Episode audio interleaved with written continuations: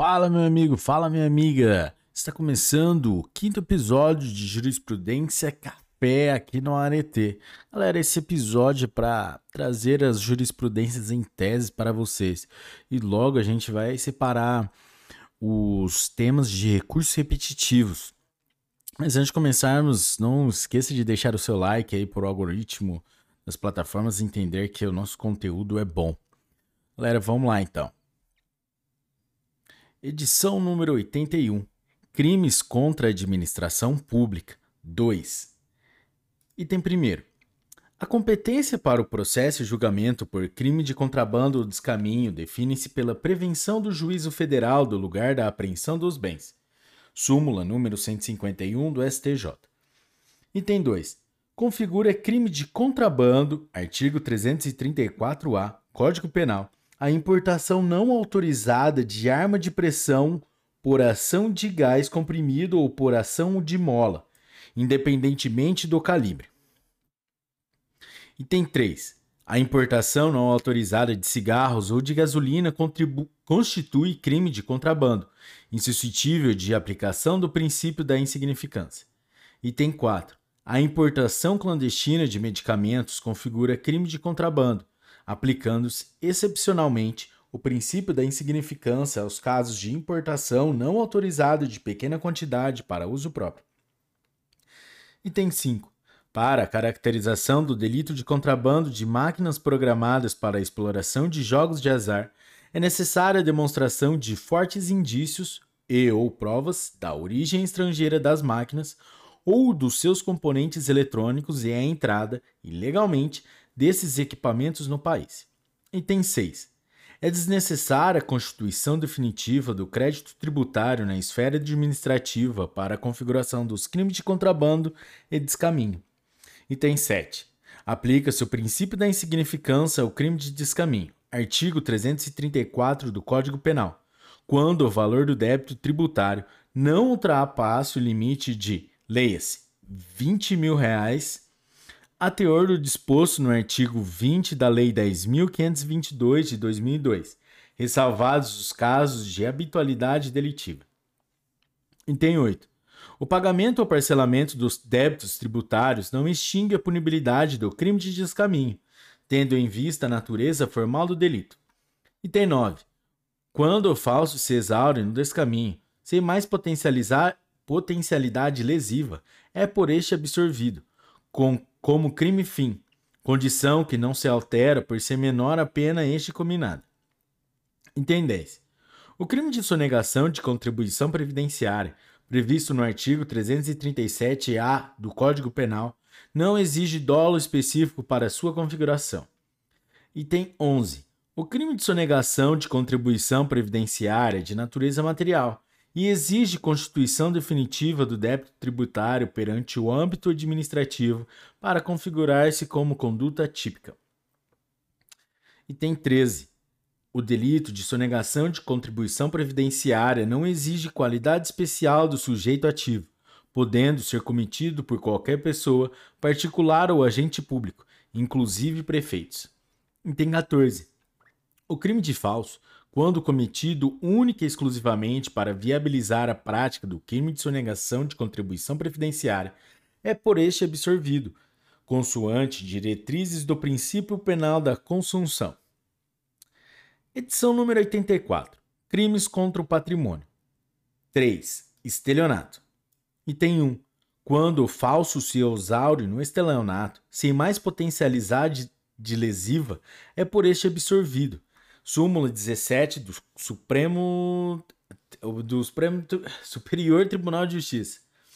Item 2. O princípio da insignificância é inaplicável ao crime de estelionato quando cometido contra a administração pública, uma vez que a conduta ofende o patrimônio público, a moral administrativa e a fé pública, possuindo elevado grau de reprovabilidade. Item 3. Compete à Justiça Comum Estadual processar e julgar crime de estelionato praticado mediante falsificação das guias de recolhimento das contribuições previdenciárias quando não ocorrente lesão à autarquia federal. Súmula número 7 do Superior Tribunal de Justiça. Item 4.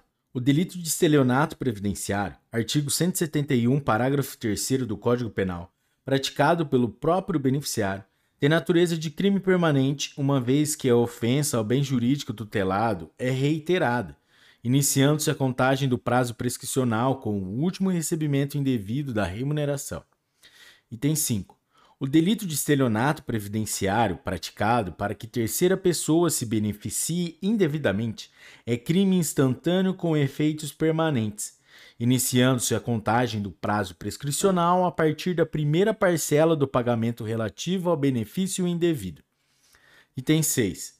Aplica-se a regra da continuidade delitiva, artigo 71 do Código Penal, ao crime de estelionato previdenciário praticado por terceiro que, após a morte do beneficiário, segue recebendo o benefício regularmente concedido ao segurado, como se este fosse sacando a prestação previdenciária por meio de cartão magnético todos os meses. Item 7. A devolução à Previdência Social da vantagem percebida ilicitamente antes do recebimento da denúncia não extingue a punibilidade do crime de estelionato previdenciário, podendo, eventualmente, caracterizar arrependimento posterior previsto no artigo 16 do Código Penal. Item 8. O ressarcimento integral do dano no crime de estelionato, na sua forma fundamental, artigo 171 caput do Código Penal, não enseja a extinção da punibilidade, salvo nos casos de emissão de cheques sem fundos, em que a reparação ocorra antes do oferecimento da denúncia, Artigo 171, parágrafo 2 inciso 6 do, inciso 6 do Código Penal. Item 9. O delito de estelionato é consumado no local em que se verifica o prejuízo à vítima. Item 10. Compete ao foro do local da recusa processar e jogar o crime de estelionato mediante cheque sem provisão de fundos. Item 11. A emissão de cheques pré-datados como garantia de dívida e não como ordem de pagamento à vista, não constitui crime de estelionato previsto no artigo 171, parágrafo 2, inciso 6 do Código Penal, uma vez que a matéria deixa de se ter interesse penal quando não há fraude, conforme súmula 246 do Supremo Tribunal Federal. Item 12.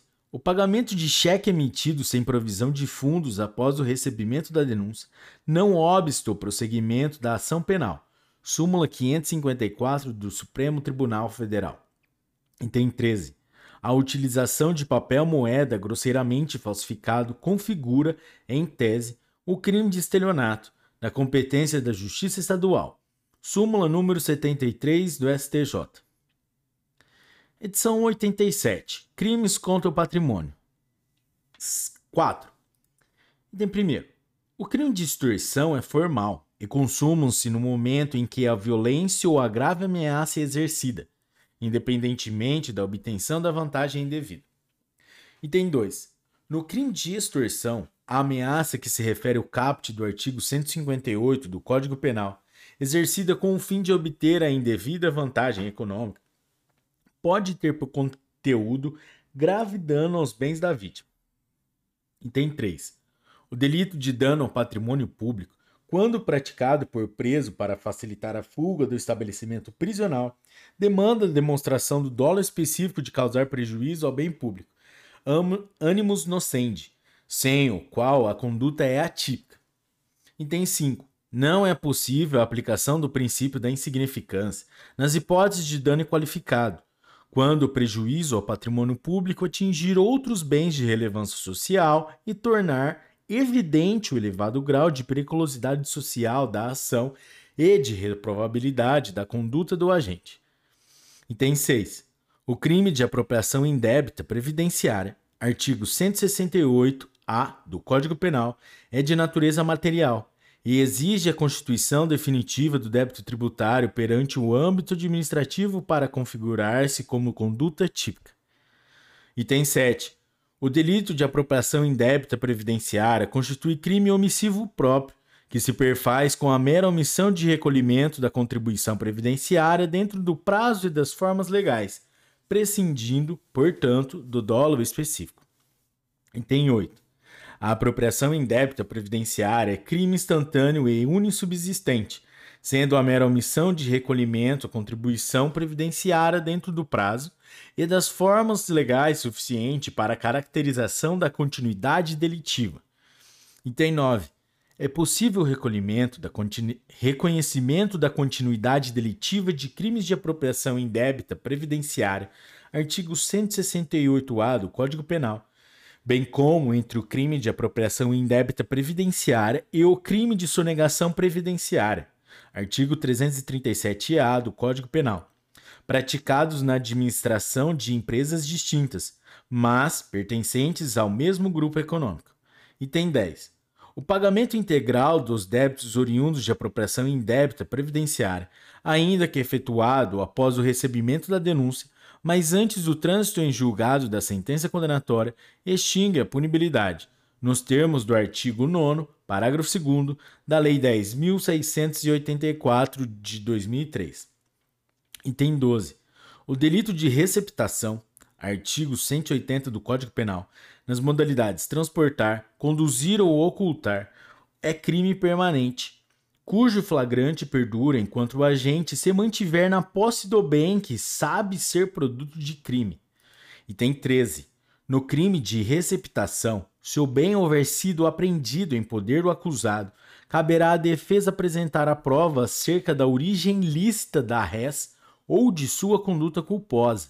Artigo 156 do Código de Processo Penal. Sem que se possa falar em inversão do ônus da prova. Artigo 14. Talonário de cheques pode ser objeto material do crime de receptação dada a existência de valor econômico do bem e a possibilidade de posterior utilização fraudulenta para obtenção de vantagem ilícita. Item 15. É inaplicável o princípio da consulção entre os crimes de receptação e porte ilegal de arma de fogo por serem delitos autônomos e de natureza jurídica distinta, devendo o agente responder por ambos os delitos em concurso material. Item 16 Justifica-se a opção do legislador pela imposição de pena mais grave ao delito de receptação qualificada em relação a figuras simples, pois a comercialização ou a industrialização do produto de origem ilícita lesiona o mercado e os consumidores. Galera, é isso aí. Esse foi o nosso quinto episódio de Jurisprudências Café aqui no Arete, tratando sobre as jurisprudências em teses do STJ. Não esqueça de deixar seu like, compartilhar com seus melhores amigos e até a próxima. Um forte abraço. Tchau!